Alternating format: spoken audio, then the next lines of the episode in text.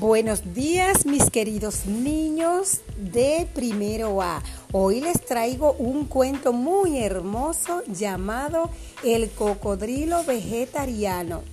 Había una vez un pequeño cocodrilo que quería volverse vegetariano. Y es que los cocodrilos son carnívoros, pero el pequeño cocodrilo no quería comerse los animales. No puedo mirar a, los ojos a los animales mientras me los como.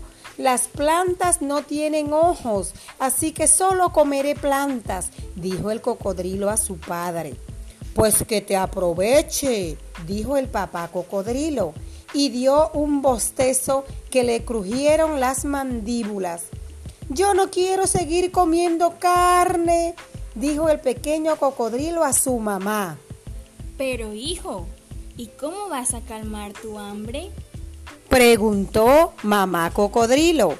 El pequeño cocodrilo salió del río, devoró los tallos de junco, rolló corteza de árboles, masticó plátanos caídos del suelo y chupó muchas flores, pero el hambre no le pasaba.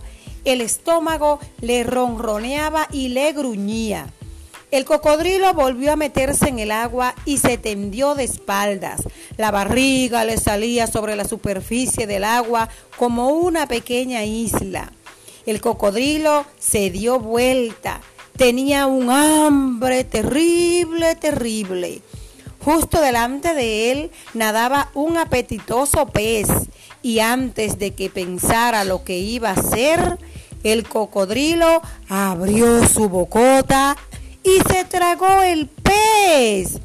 Al momento el estómago dejó de gruñirle, pero sus ojos, de sus ojos, cayeron dos enormes lágrimas de cocodrilo.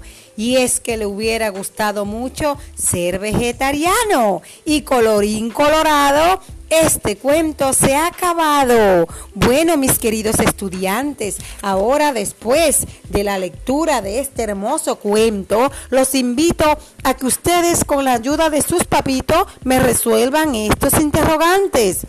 La primera pregunta es, ¿qué es lo que no quiere comer el pequeño cocodrilo?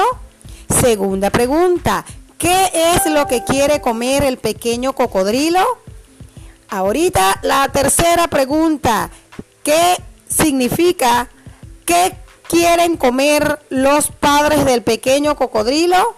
Y por último, me van a hacer un dibujo bien hermoso de la familia del cocodrilo, como ustedes se lo imaginen. Así que espero sus tareas, sus actividades para poder darles sus felicitaciones. Chao, chao.